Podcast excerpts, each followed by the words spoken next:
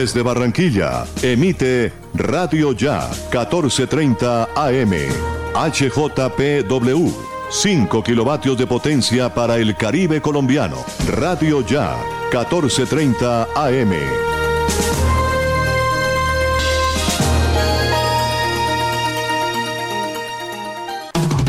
Radio Ya. La radio de tu ciudad. 1430 AM.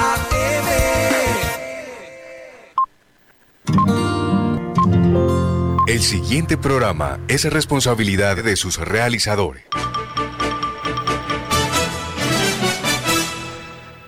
Las 5 de la tarde, las principales noticias del día alcanzaron su desarrollo. A las 5 de la tarde, el entretenimiento se hace más necesario. A las 5 de la tarde, podemos reunirnos todos y producir para ustedes. Cae la tarde. Cae la tarde. La manera diferente de hacer radio. Cae la tarde por Radio Ya. Lunes a viernes.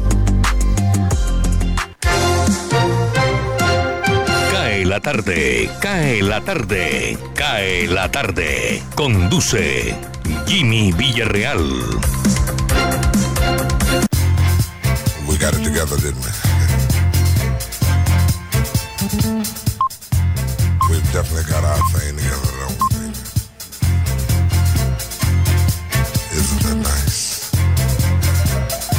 I mean, really, when you really sit and think about it, isn't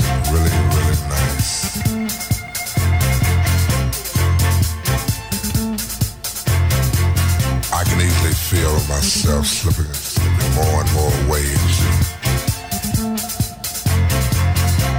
that super world of my own. Nobody but you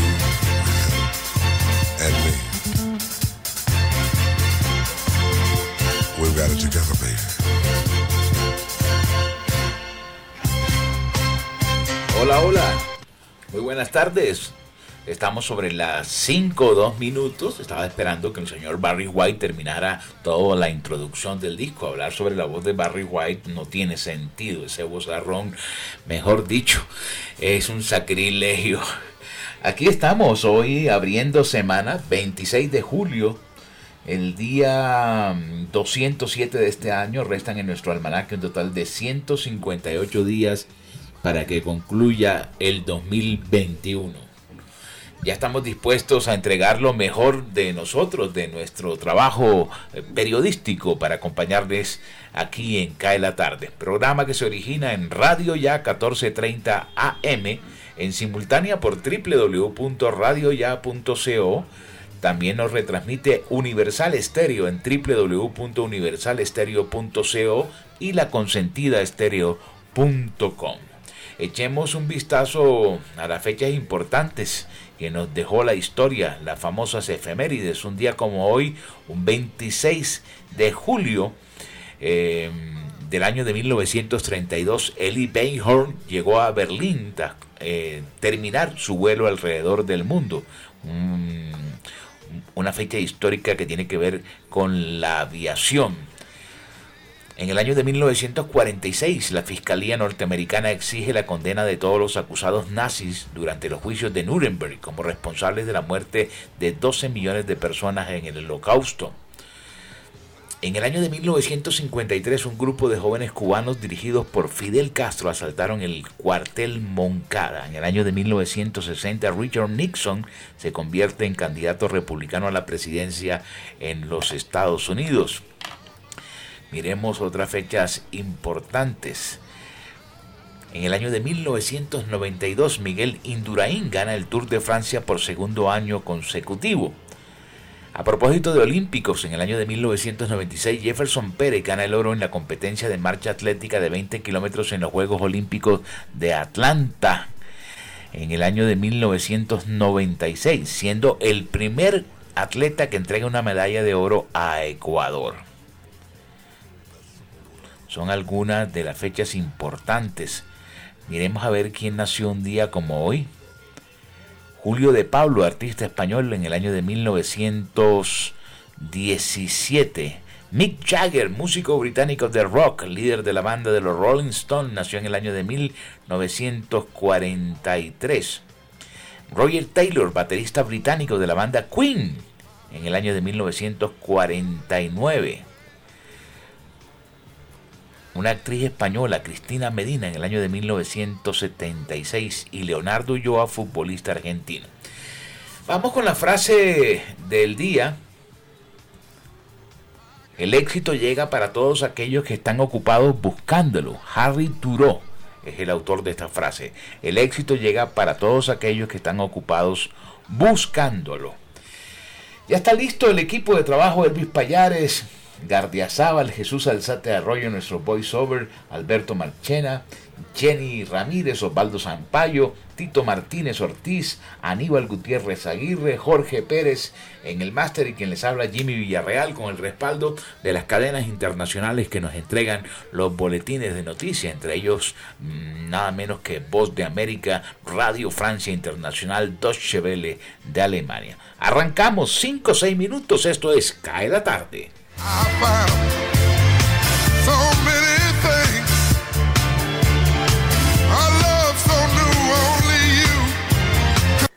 Cae la tarde, radio para compartir un café. Elvis Payares Matute. Bogotá. El presidente de Colombia, Iván Duque, pidió a Estados Unidos hoy, durante la instalación del tercer Seminario Internacional de Análisis y Prevención del Terrorismo Urbano, que Venezuela entre en el listado de países promotores del terrorismo, al albergar a varios miembros del grupo armado organizado residual Estructura 33, disidencias de las antiguas FARC. Entre los guerrilleros que se encuentran en el país vecino, el jefe de Estado mencionó a alias Iván Márquez, alias Romaña, alias El Paisa, Antonio García y alias Pablito, quien forma parte del Comando Central del Ejército de Liberación Nacional. A raíz de ello, este manifestó que el gobierno del presidente norteamericano Joe Biden debería pronunciarse. Claramente, esa anuencia del régimen dictatorial de Venezuela amerita una declaratoria por parte de los Estados Unidos, también como país promotor del terrorismo. Medellín. Continúan las investigaciones para esclarecer la muerte de la joven médico Yesenia Morales, quien falleció en extrañas circunstancias al lanzarse de bungee jumping en el departamento de Antioquia. Su caso causó revuelo en redes sociales debido a que el accidente quedó registrado en un video de un aficionado que captó el momento en el que la joven de 25 años se lanza al vacío sin estar amarrada con las cuerdas elásticas y el arnés. Según el reporte médico que fue publicado por el centro clínico al que fue trasladado el cuerpo el 18 de julio, Yesenia, a diferencia de lo que muchos creían, no murió producto de las graves heridas que sufrió por la caída al vacío, sino por un paro cardíaco. De acuerdo con el reporte, la joven habría muerto de un infarto mientras caía desde una altura de más de 30 metros del viaducto entre los municipios de Amagay y Fredonia, es decir, al caer al suelo ya estaría sin vida. Barranquilla. La empresa Aire realizó un operativo para el desmonte de conexiones ilegales y fraudulentas en el centro de Barranquilla. En total fueron retiradas conexiones antitécnicas de 337 chazas, entre las cuales hay muchas con equipos de refrigeración. Al realizar el procedimiento, el cual se llevó a cabo en la carrera 40 con calle 36, se estableció que las ventas ambulantes toman directamente la energía de las redes eléctricas sin que la misma sea medida. Durante las acciones adelantadas, retiraron cables de diferentes calibres con un peso aproximado de 107 kilos. Para Aire la problemática es compleja por cuanto la conexión a las redes de propiedad de la compañía en forma ilegal en esta zona es constante y de manera reiterada. Atención. La negativa a vacunarse contra el COVID-19 cae a mínimos, de acuerdo con el pulso social del DANE. El indicador cayó a 5,8 puntos porcentuales entre mayo y junio de 2021. La negativa de los jefes de hogar a vacunarse contra el COVID-19 cayó a mínimos históricos de acuerdo a lo señalado por el Departamento Administrativo Nacional de Estadísticas DANE en la presentación de los resultados de la encuesta Pulso Social para el mes de junio. Según los datos del estudio, el 11,6% de los jefes de hogar colombianos dijeron no a la pregunta de ¿está usted interesado en aplicarse la vacuna en contra del coronavirus? Este resultado comprendió a un total de 1.425.810 personas, de las cuales el 10,5% son hombres y el 12,2% son mujeres. Este dato representa una reducción de 5,8 puntos porcentuales frente al mes de mayo de 17,4%. Bogotá. La Fiscalía arranca solicitud de preclusión del proceso contra Álvaro Uribe. El fiscal 6 delegado ante la Corte Suprema de Justicia, Gabriel Jaimes, inició hoy su petición a la jueza 28 de conocimiento de Bogotá, Carmen Elena Ortiz. Se ordene la preclusión del proceso que se le sigue al expresidente Álvaro Uribe por fraude procesal y soborno en actuación penal. Comenzó el investigador señalando, esta oportunidad ha sido anhelada por mí, porque aunque medios de comunicación me han contactado, no he accedido a ello.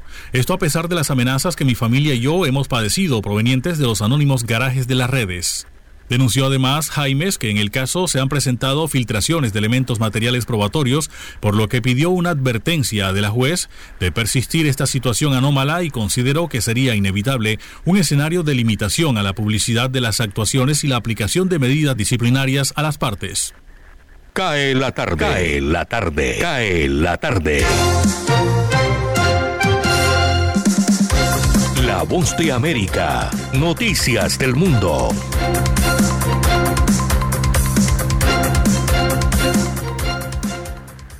El principal experto en enfermedades infecciosas de Estados Unidos, Anthony Fauci, dijo el domingo que el país se encuentra en una situación innecesaria de casos de COVID-19 en aumento, esto debido a estadounidenses no vacunados y también por la variante Delta.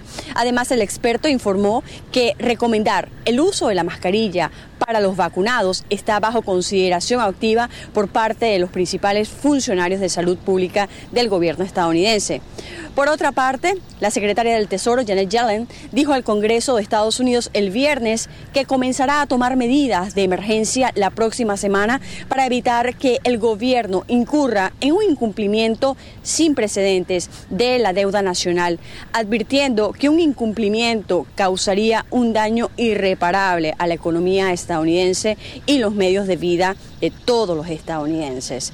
En una carta que fue enviada a los líderes de la Cámara de Representantes y el Senado, Yellen dijo que sus acciones ganarán tiempo hasta que el Congreso pueda aprobar una legislación para aumentar el límite de la deuda o suspenderlo nuevamente por un periodo de tiempo.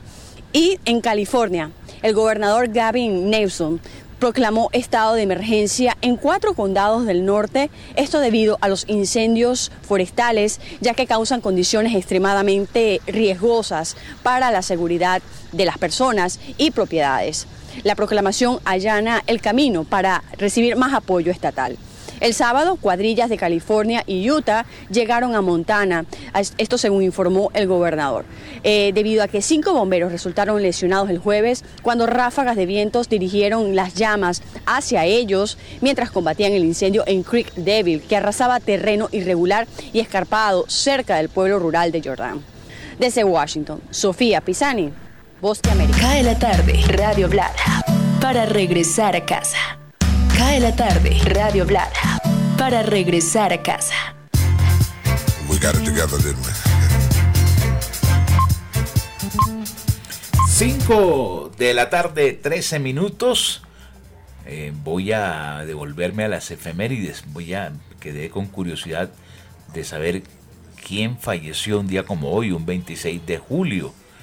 1952, Eva Perón, política argentina, esposa del presidente Juan Domingo Perón, el mito de Evita, murió un día como hoy. Antonio José Arroyo, cantante colombiano, en el 2011 se cumplen 10 años del fallecimiento del Joe. Hoy se celebra el Día Mundial de los Abuelos, al ser las festividades de San Joaquín y Santa Ana, padres de la Virgen María, y los abuelos de eh, Jesucristo. Hoy es el Día de los Abuelos. Vamos a colocar el tema del día, vamos a, a mover la línea de WhatsApp del programa 319-355-5785. Estamos en este momento en plena época de medallería. Entonces vamos a preguntarle a la gente qué medalla le gustaría colgarse en este momento. Repito, la línea de WhatsApp 319-355-5785. Avanzamos en Cae la tarde.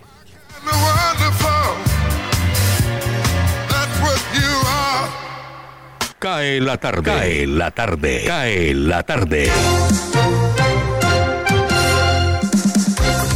Osvaldo Zampayo y Jenny Ramírez con los personajes.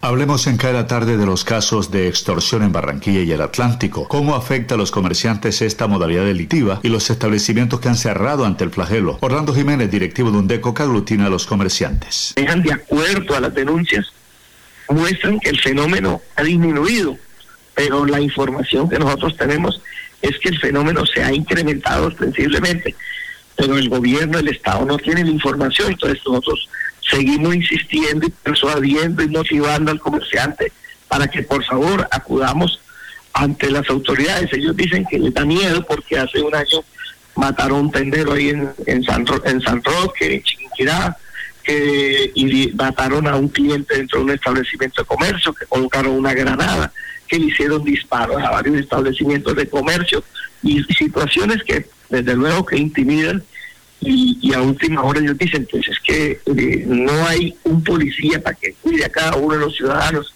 Entonces, ¿qué hacemos? Ante esta situación, señor Osvaldo, amigos oyentes, nosotros eh, acudimos al comando hace unos 15 días, nos reunimos con el brigadier general Diego Hernán Rosero Giraldo, que muy amablemente nos atendió como de un deco y atendió a unos afiliados que están dentro de la problemática, de modo que el comerciante exponga la problemática ante ellos, ante estos altos oficiales, o por lo menos intercambie los contactos con los mismos para que en el evento que les ocurra una situación de la que venimos hablando, inmediatamente acuda a un alto oficial, el cual le garantiza que, que le va a acompañar y le va a asesorar y va a estar pendiente de su situación. Esas reuniones las iniciamos mañana eh, con la estación de policía del barrio San José. Nos vamos a reunir ahí en, en, el Centro de Recreación de Las Vegas para dar comienzo a este ciclo de reuniones que, muy acertadamente consideramos que el general eh, planteó llevar a cabo, porque de esta forma podemos acercarnos la autoridad al pequeño comerciante, generar confianza y por ahí ir conociendo la realidad de la problemática que se está presentando. Mucha atención, Puerto Colombia y Galapa serán los primeros municipios del área metropolitana de Barranquilla en unificar etapas para la vacunación masiva. ¿Qué falta para arrancar? Le preguntamos a Alberto Castro, el secretario de Salud de Puerto Colombia. Estamos esperando que el, departamento nos facilite los biológicos porque no podemos arrancar si no tenemos los biológicos. No, en verdad, pues eh, un número considerable porque de todas formas, pues la demanda debe ser... Eh, amplia, muchas personas pues están deseosas de, de vacunarse, eso es importante y, el llamado es a las personas que no se han vacunado pues que lo hagan, porque de todas formas eh, se pueden abrir las etapas y todo lo demás, pero si la gente no puede vacunarse, pues eh, el esfuerzo es en vano. Entonces lo importante es que la gente tome conciencia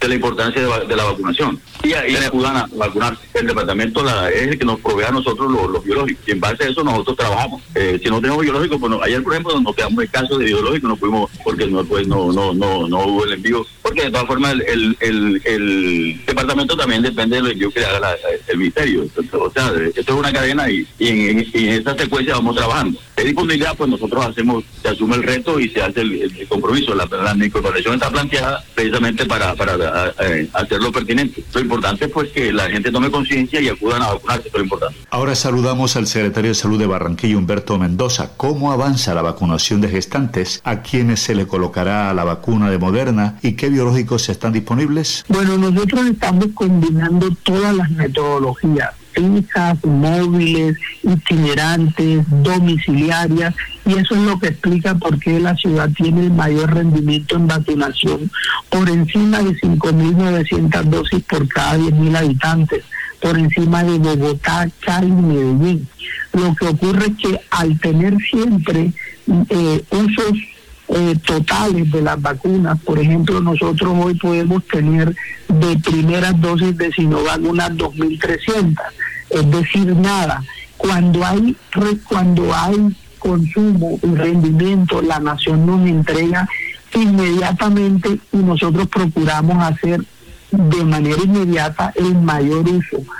Esperamos que hoy nos entreguen las dosis de Moderna, una gran vacuna, como todas como todas las vacunas, esta, dos, esta vacuna de, Moderna eh, llegará a la ciudad el día de hoy esperemos poder después de dos de la tarde y si no a los oyentes decirles que a partir del día de mañana esperamos tener primeras dosis de Moderna. Recordemos que esta es también de segunda dosis. Las segundas dosis, a excepto de AstraZeneca, se trabajan entre 21 y 30 días. Esta segunda, esta vacuna, el llamado a todos los, los que recordemos el esquema en que estamos a los oyentes. 30 años en adelante sin comorbilidades, de 18 a 29 años con comorbilidades presentando su certificación médica, niños y, adolescentes de 12 a 17 años con comorbilidades con la vacuna Pfizer, mujeres que están en condición de embarazo mayores de 12 semanas con su vacuna Pfizer. Recuerden que Pfizer es la que está autorizada para niños de 12 a 17 y para gestantes. La, no hay, no hay para, para primera dosis ni de AstraZeneca, ni de Sinovac, ni de eh, Pfizer. Vamos a tener a partir de hoy vacuna de primera dosis de la farmacéutica moderna, una gran vacuna. Invitar a todos los, los barranquilleros los que nos están escuchando de todas las edades mayores de 30 años y con comorbilidades de 18 a 29 que aprovechen esta vacuna que salgan a vacunarse. Y siguiendo con el tema de la salud, está en la de la tarde la doctora Karina Castellanos. ¿Qué tan agresiva y contagiosa es la nueva variante Delta? Los efectos patogénicos del virus implican un cuadro de síntomas que hasta ahora se ha venido estudiando, incluso se ha tenido que ampliar, ¿verdad? A medida que nos hemos ido enfrentando al proceso pandémico. Sin embargo, no hay realmente manera en estos momentos de decir o de relacionar, o, digamos que todavía no tenemos la evidencia científica suficiente para decir, bueno, es que esta otra variante nos elimina una parte del cuadro clínico. Esto es también debido a que cada individuo tiene una capacidad de respuesta ante el agente infeccioso. Entonces ya nosotros hemos eh, conversado cómo algunas personas ante el proceso infeccioso pueden tener un cuadro asintomático que va desde lo leve hasta lo grave, ¿no? Como se le categoriza. Sin embargo, no podríamos hablar de que esta variante va a eliminar, va a incluir nuevos síntomas hasta que no tengamos una evidencia suficiente, porque realmente la definición del cuadro se vincula así a la manera en cómo el virus termina afectando ciertos tejidos, ciertos órganos, pero existe también una capacidad de atenuación o de respuesta de cada individuo ante esos efectos. Cae la tarde en Radio Ya, evocando a Ayuda Arroyo en los 10 años de su partida. Los dejamos con el credo escrito por el poeta y comunicador social Víctor González Solano y la producción de Mauricio Barrios para recordar el legado de Joe Arroyo.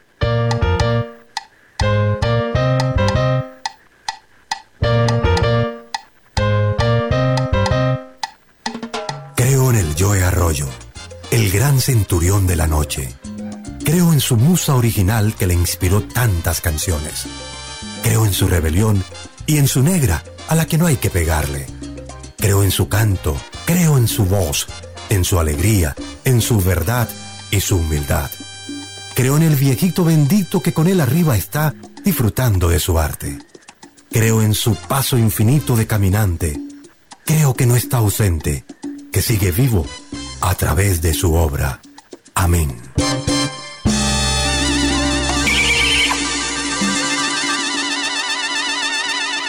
Cae la tarde. Cae la tarde. Cae la tarde.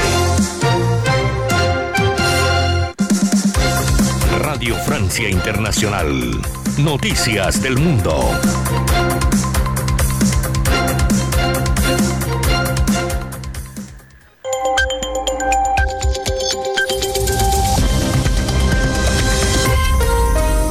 Bienvenidos a este flash informativo de Radio Francia Internacional. En los controles, eh, Pilar Pérez, lunes 26 eh, de julio. Así comenzamos.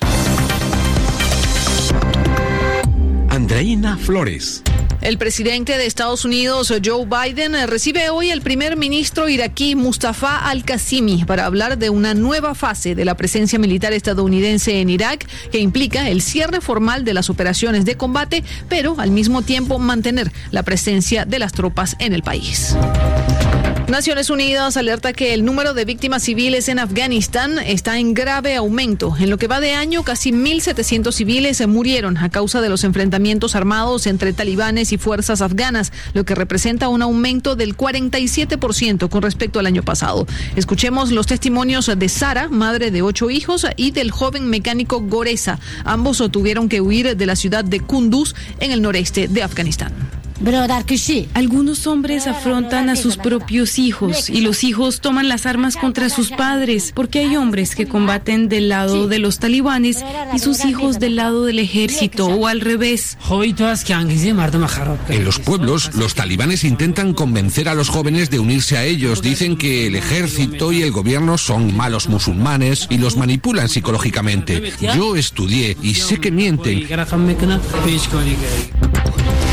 Crisis política en Túnez. El presidente Kais Sayed suspendió las funciones parlamentarias por un mes, mientras el partido islamista mayoritario en el Congreso denuncia un golpe de Estado. En la calle, cientos de personas celebran la medida con gritos de alegría y fuegos artificiales. En Londres, una mujer que llevaba una camiseta estampada con una portada del controvertido periódico francés Charlie Hebdo fue herida levemente en la cabeza con un arma blanca el domingo en Hyde Park. El atacante no ha sido identificado. El Bitcoin, la criptomoneda más importante del mercado, aumentó su valor en casi un 15% en menos de hora y media, ubicándose en casi 39.680 dólares, su mayor nivel desde mediados de junio. El impulso vendría de una conversación en línea entre el fundador de Twitter, Jack Dorsey, y el director de Tesla, Elon Musk. Este último declaró que muy probablemente su empresa volvería a aceptar Bitcoin como método de pago. Y hoy se dieron a conocer los nombres de los competidores del Festival de Cine de Venecia, La Mostra, entre ellos el español Pedro Almodóvar y el chileno Pablo Larraín. Están invitados del 1 al 11 de septiembre para competir por el prestigioso León de Oro. En total, 21 películas estarán en la contienda. Con esto ponemos punto final a este flash de Radio Francia Internacional. Cae la tarde, radio para compartir un café.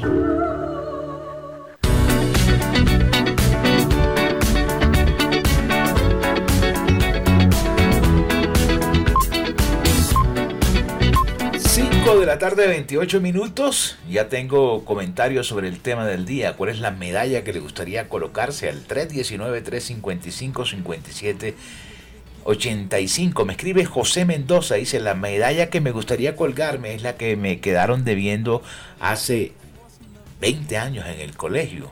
Había ganado una medalla por compañerismo pero ese día faltaron medallas en la izada de bandera y no me entregaron medallas. María Eugenia Ramírez. Quiero contarles que el pasado 26 de junio veníamos de un viaje entre Barranquilla y Cartagena. Y cuando pasamos por el peaje, bajamos un rato y a mi nieto se le quedó el coche. Y dijimos, ya eso se perdió. Hace ocho días un amigo le dio por preguntar y de pronto me dijo, mira, dos carros después de ustedes me empezaron a pitar porque creyeron que el coche era mío y me lo entregaron. A ese señor hay que darle una medalla. Bueno, está bien. La temperatura a esta hora. Aquí en Cartagena ha sido un día de bastante calor. A esta hora tenemos 30 grados centígrados de temperatura se prevén tormentas heladas. El fin de semana hubo tormentas, se cayeron árboles, media ciudad se quedó eh, eh, sin luz, sin internet. En fin, hoy hubo bloqueos en el sector amurallado por vacunación masiva en un centro comercial. Le bloquearon la salida al mar al alcalde Dau porque tiene un compromiso que no ha cumplido con el corregimiento de Bayunca. Mejor dicho, miremos a ver... Eh, precipitaciones de un 30% se prevén para esta noche, humedad del 80%, viento 16 kilómetros por hora. El aeropuerto Rafael Núñez funciona normalmente.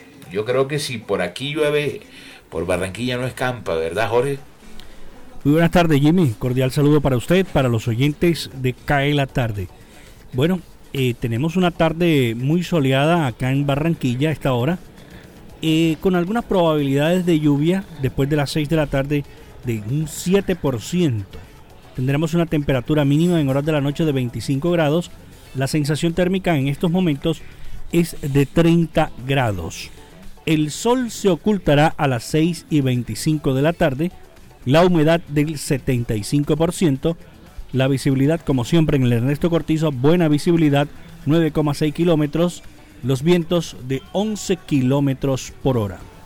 El tema de la fase lunar, luna está menguante, disfrutando nosotros de un día bastante caluroso, ayer nublado, la mañana estuvo bastante nublada, pensamos de que caerían algunas gotas de lluvia, pero el resplandeciente sol entra por el balcón de Radio Ya e ilumina nuestra recepción, mi estimado Jimmy.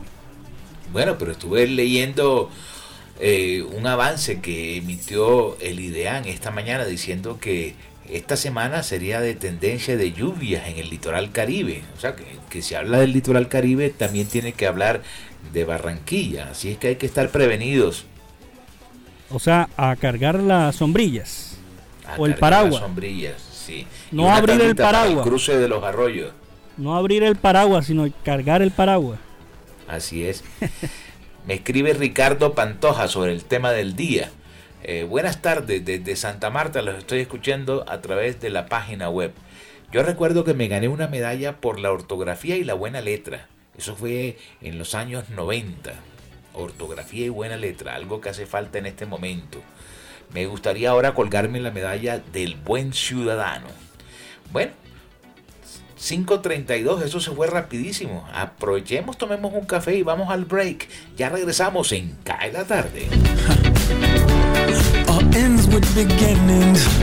Cae la tarde, Radio Blada, para regresar a casa www.radioya.com es la radio digital de tu generación.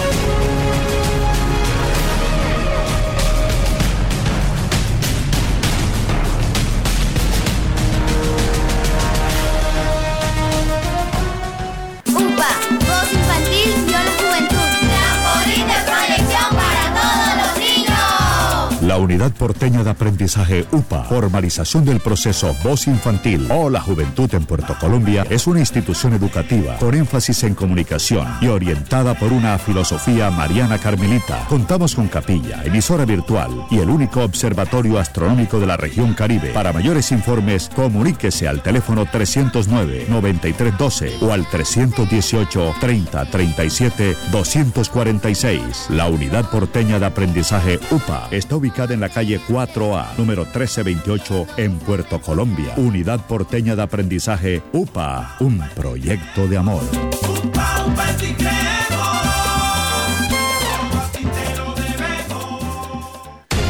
Noticias Ya es información, análisis, opinión en Barranquilla y el Caribe. Sintonízate en los 94.1 FM de Uniautónoma Estéreo y los 14.30 AM de Radio Ya. Noticias Ya, con la dirección de Jenny Ramírez y Osvaldo Sampaio Cobo. Escúchanos desde las 4 y 45 hasta las 9 de la mañana. Llegó la tienda express, el más espectacular programa de fidelidad para tenderos y consumidor final. La tienda express, módulo de mercadeo y radio promocional multimarcas que se comunica con los tenderos a través de la radio y visita las tiendas sembrando su producto. La tienda express, 20 años diseñando estrategias exitosas con las mejores marcas del país. La tienda express, mayores informes al 315 545 3545.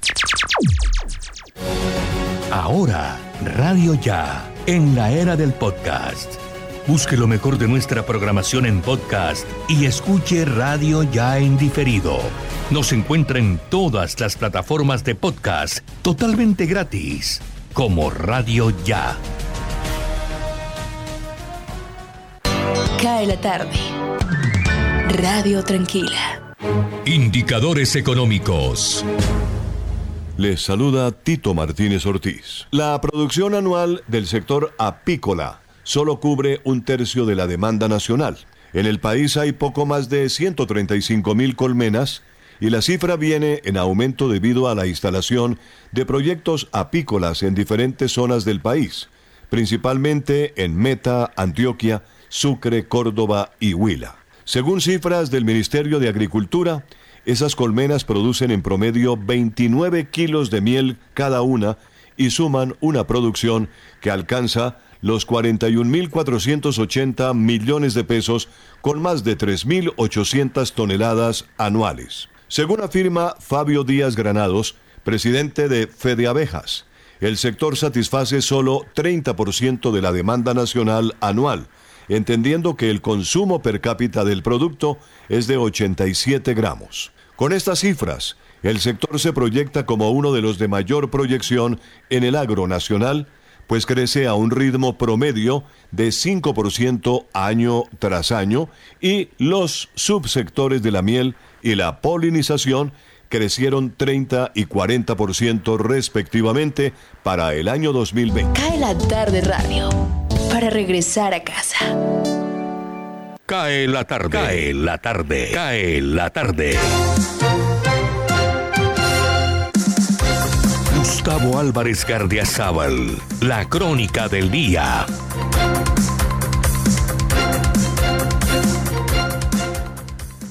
Los días y los meses han pasado. Al estruendo impactante de las medidas anti-COVID que van y vuelven como en Europa o se olvidan como en Colombia solo está quedando una verdad de puño. Las vacunas vinieron para quedarse. Como no hubo, bueno, todavía no hay, un esfuerzo sólido para encontrar medicamentos que paren la peste en horas, como la penicilina para las infecciones. Como de los menjurjes que aquí o allá ha permitido el desespero que se deslicen como salvavidas en plena inundación, apenas quedan los ocultos o contradictorios resultados de la ivermectina. Pero, sobre todo, porque la humanidad necesita sobrevivir al futuro, las vacunas son hoy las banderas que van a la cabeza de los ejércitos amorfos de salvación. Lamentablemente, las informaciones sobre ellas o no han sido completas o han sido usadas como armas ocultas para favorecer intereses económicos de quienes las fabrican. Para lograr sus objetivos en la feroz competencia, han llegado hasta el extremo de colincharse con los gobernantes para propiciar injustas discriminaciones. Las vacunas que se han ido imponiendo por publicidad favorable, por capacidad mayúscula de producción o por habilidad de los gobiernos de los países que las respaldan, le han dado un trato racista a las vacunas rusa y china. De la vacuna que pregona Putin solo se ha sabido que fue hecha con el método antiguo y se ha comprobado que no pueden fabricarla masivamente y no solo han quedado rezagados en vacunación, sino que han quedado mal con las segundas dosis, como le está sucediendo a la Argentina. De la vacuna china sabemos menos, pero el hecho de que gracias al régimen político imperante allá pudieron vacunar en un año a 1.200 millones de ciudadanos y pararon la enfermedad que ellos mismos habían incubado en Wuhan, les da más vigencia cada día. En Colombia y en varios países, algunos nos hemos vacunado con ella y no hubo vacíos de distribución para las segundas dosis. Empero, los gobiernos de Europa, con su oficina sanitaria de la UE y la poderosa agencia norteamericana que da el pase a los medicamentos, se niegan más política que técnicamente a aprobar estas dos vacunas, la china y la rusa. Para completar su actitud imperial e injusta, están obligando a un carnet verde de vacunados que todo viajero a Europa debe llevar. Quizás a la vacuna china terminarán por admitirla, porque como esto es en el fondo un negocio y el gran grueso de los turistas que van a Europa provienen de la millonaria China y de países donde han vacunado con Sinovac, no parecería que fueran a matar la gallina de los huevos de oro del turismo. De la rusa, quién sabe. Muchas gracias.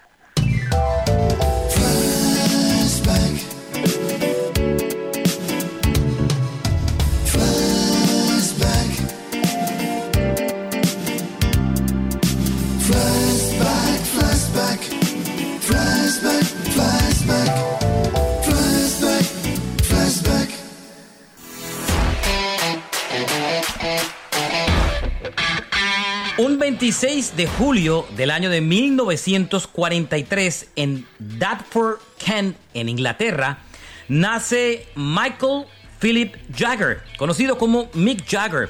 Mick Jagger está cumpliendo hoy exactamente 78 años de edad.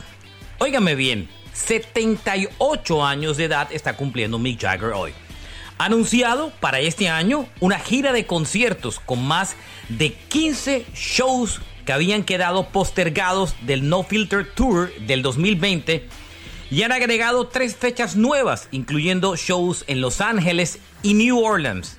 Los Stones con Jagger a los 78 años en una gira de conciertos por todo Estados Unidos.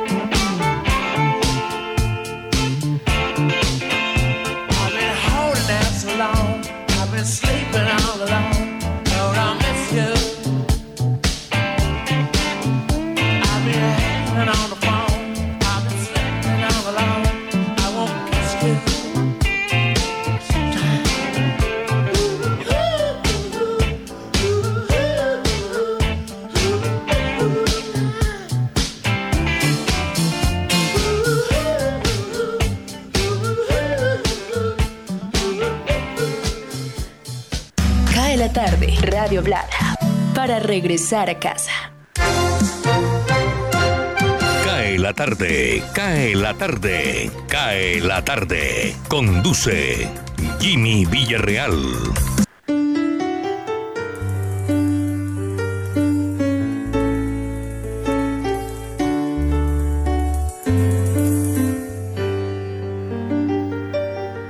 Hay noches de arreboles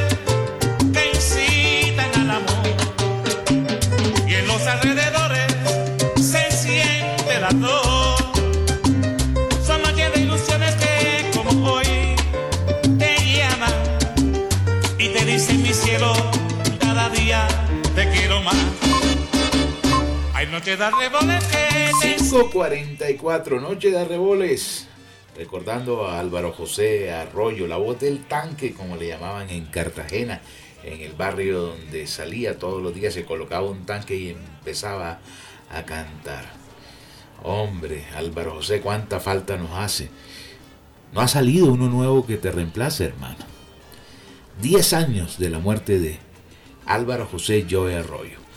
5.44 ya. Voy a la, a la lista que nos envía el Ministerio de Salud, el reporte del COVID-19. Sí, voy a subirlo un poquito más, es que hoy cambié de, micrófono, entre otras cosas. Ahí, ahí estoy bien.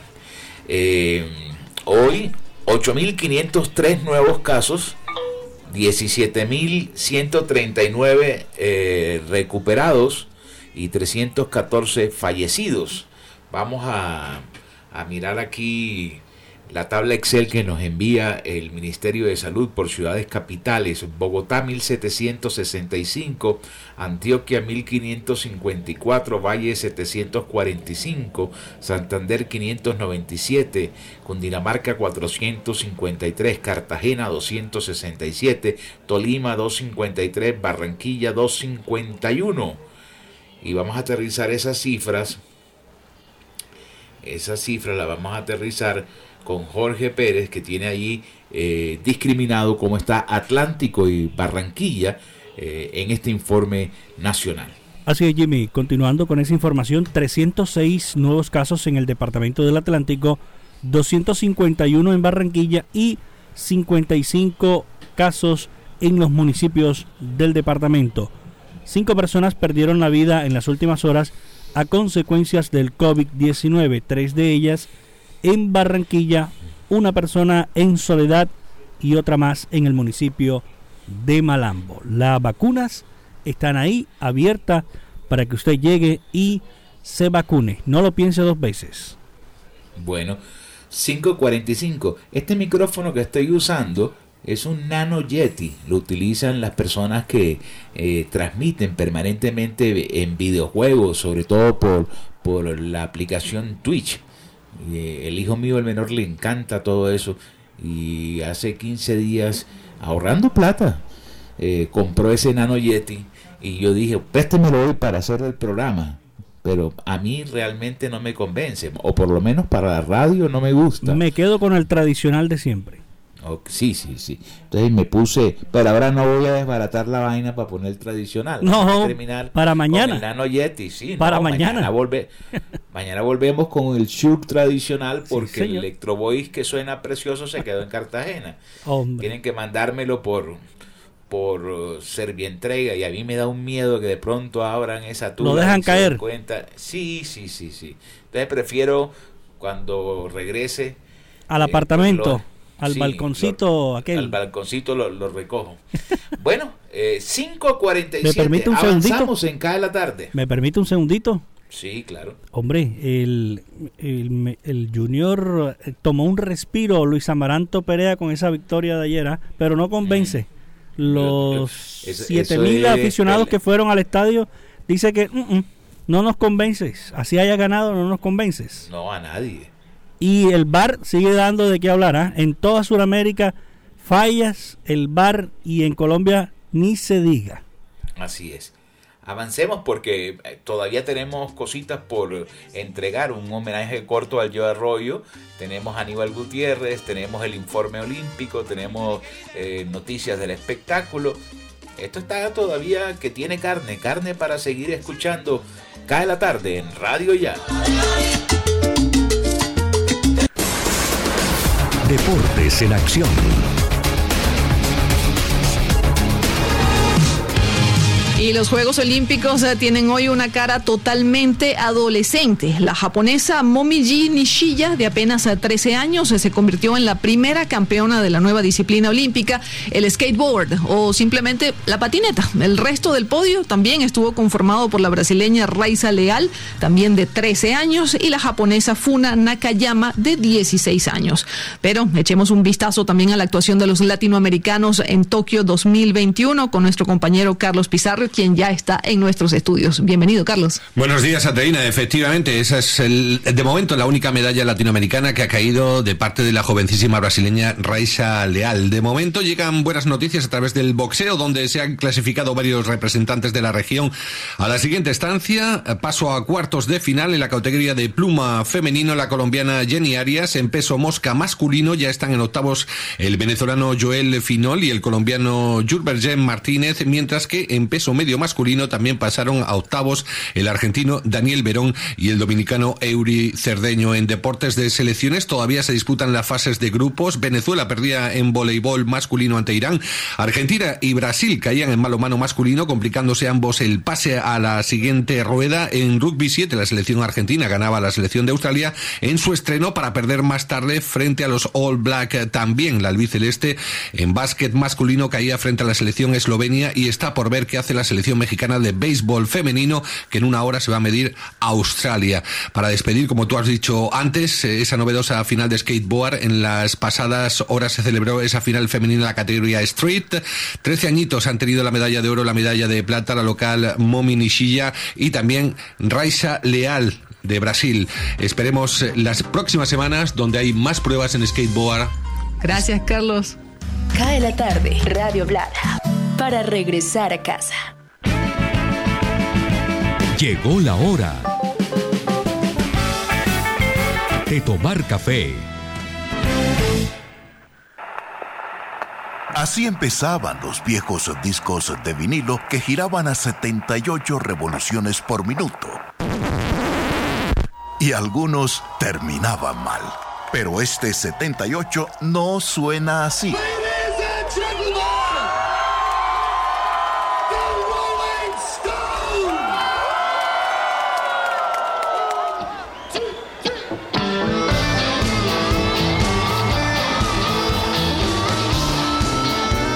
Y desde el fondo del escenario entra en carrera un hombre de figura menuda, pinta estrafalaria y empieza a cantar.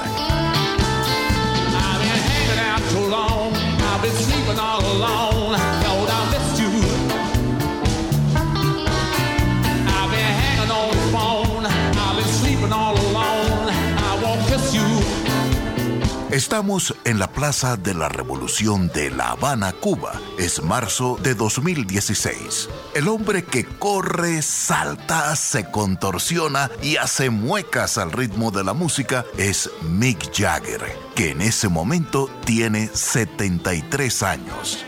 Es un anciano, dirían los jóvenes. Un hombre lleno de energía, decimos los mayores.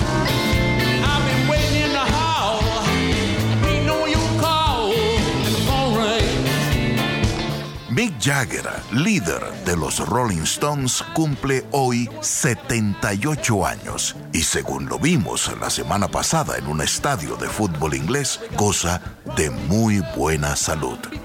Y junto con su banda, Jagger planea regresar a los escenarios este próximo septiembre, con una gira de 16 conciertos, todos en estadios, como siempre ya prevendidos, reanudando No Filter, su suspendida gira por la pandemia del coronavirus.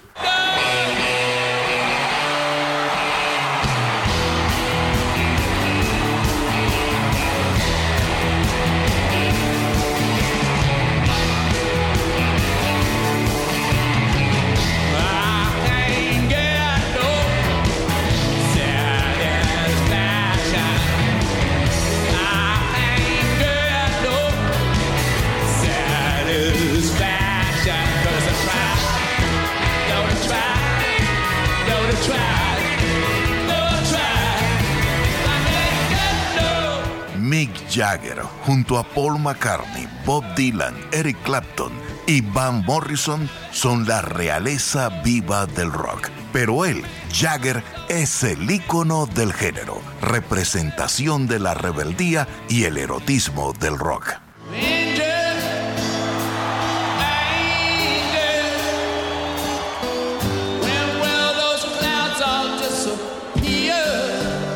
Rolling Stones es, sin lugar a duda, el espectáculo más grande del mundo.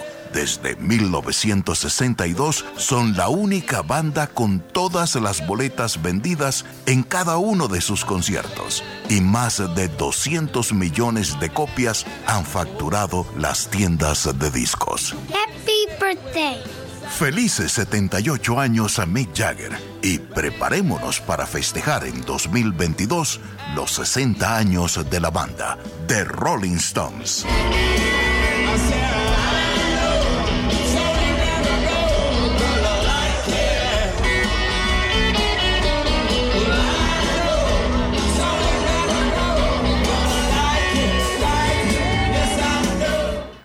Cae la tarde, Radio Blada, para regresar a casa. Cadena de noticias. Decenas de miles de personas se manifestaron el sábado en Francia, Italia y Australia contra las nuevas restricciones sanitarias que buscan acelerar la vacunación contra el COVID-19 y frenar la variante Delta. Con gritos de libertad, libertad, más de 160 mil personas, al menos 11 mil en París, protestaron contra el uso del pasaporte sanitario en numerosas actividades y la vacunación obligatoria para varios profesionales, como el personal médico o los camareros, tachando esta petición como totalitaria. La decisión la pasada noche del presidente tunecino Kais Saied de disolver el parlamento y cesar al primer ministro Hichem Mechichi es un claro golpe de Estado para los principales partidos políticos del país, que este lunes reclaman la continuidad de la Asamblea. Esto es un golpe contra la democracia tunecina y su constitución. Túnez es la única historia de éxito de la primavera árabe y esta historia no termina aquí. Subraya el comunicado difundido por Enjada, principal fuerza parlamentaria y socia del gobierno, después del anuncio que Zair hizo pasadas las 9 de la noche. Dos casos de la variante Delta del COVID-19 altamente contagiosa fueron detectados en Venezuela, informó este domingo el presidente Nicolás Maduro. El mandatario precisó que los pacientes estaban vacunados y los síntomas han sido leves. El primer caso es el de un deportista proveniente de Turquía que dio positivo para la cepa Delta. Se estima que estuvo en contacto comprobado con 30 personas, sin embargo a estas personas se le realizaron la prueba y dio negativa. Cae la tarde, Radio Blada, para regresar a casa. Cae la tarde, cae la tarde, cae la tarde. Señal internacional, Deutsche Welle, desde Alemania.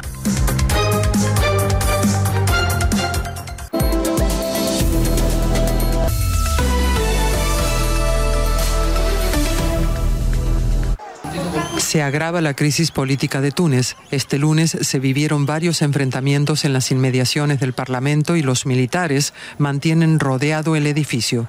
Celebraciones y protestas que surgieron en reacción al anuncio del domingo pasado del presidente Kais Saied de cesar al primer ministro y suspender el Parlamento por 30 días en un intento de calmar la grave crisis social, según argumentó. Sin embargo, el presidente del Parlamento calificó la medida de golpe de Estado y durante una reunión virtual instó este lunes a los diputados a rechazar la suspensión. Poco después el presidente tunecino anunciaba nuevos ceses, en esta ocasión a los ministros interinos de Defensa y Justicia. Durante la cumbre entre China y Estados Unidos que concluye este lunes en la ciudad china de Tianjin, Pekín acusó a Washington por el estancamiento de las relaciones bilaterales. El viceministro de Exteriores chino, Xie Feng, pidió a Estados Unidos cambiar su errada actitud y su peligrosa política, y dijo a la subsecretaria de Estado estadounidense, Wendy Sherman, que la relación se ha deteriorado pues algunos estadounidenses presentan a China como un enemigo imaginario.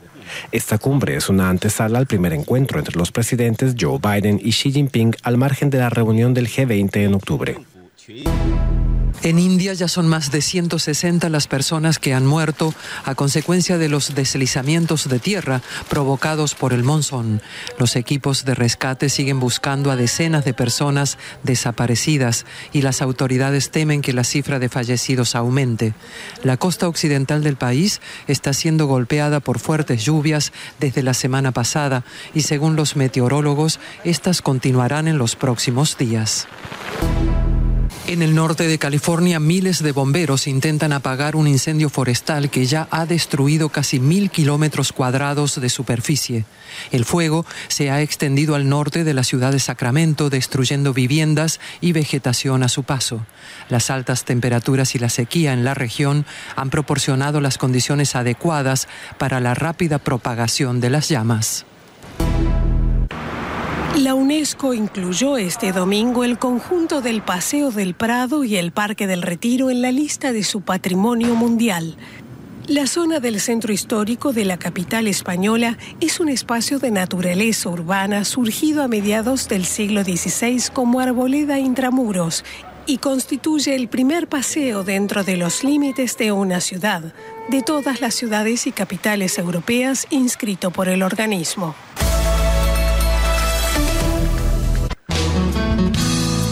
Hablemos de música.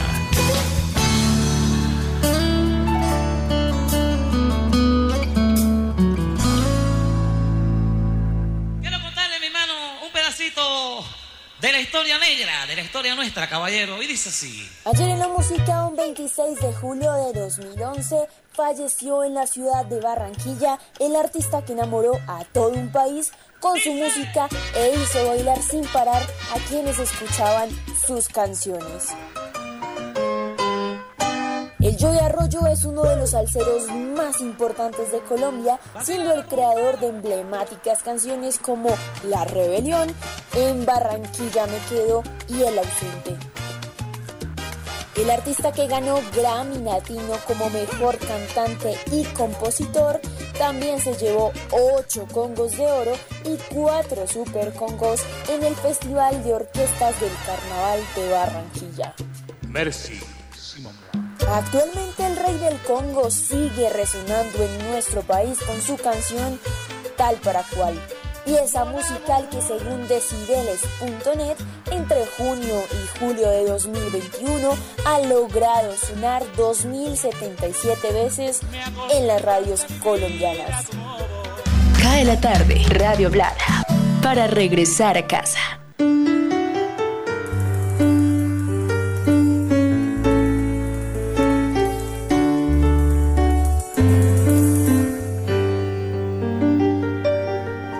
Hay noches de arreboles que incitan al amor y en los alrededores se siente el ardor.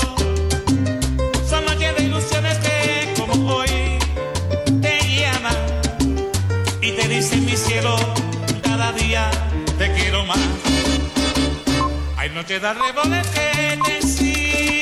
Las canciones de Yo Arroyo siguen sonando. Ahora que oía la cifra que mencionaba la, la mm, encuestadora de Cibeles, que se encarga de visualizar con un software cuáles son las canciones que más suenan en algunas eh, ciudades capitales, yo creo que es una cifra interesante de esa canción, pero yo creo que el- las regalías del Yo eh, están volando en este momento. Voy con dos mensajitos de WhatsApp para no dejarlos ahí. Tengo todavía unos 15 pendientes, pero voy con Jacqueline, Jacqueline Lo- Loaiza. Dice, me gustaría colgarme la medalla de buena persona, de hacer todas las cosas bien sobre el tema del día. Eh, Bruno Díaz me escribe, dice, yo me voy a colocar la de oro porque todavía no me ha dado el COVID. Cuídese, hermano. Se nos agotó el tiempo. Gracias por estar con nosotros aquí en Cae la Tarde. Este programa lo origina Radio Ya 1430 AM en simultánea por www.radioya.co. Retransmiten Universal Estéreo en www.universalestereo.co y la consentidaestereo.com. Mi estimado Jorge, mañana volveremos. Sí, señor, con el cariño de siempre para los oyentes de Radio Ya en Barranquilla y en el mundo entero a través de nuestra página web www.radioya.co. Así es. Mañana esperamos hacerlo mucho mejor. Feliz noche.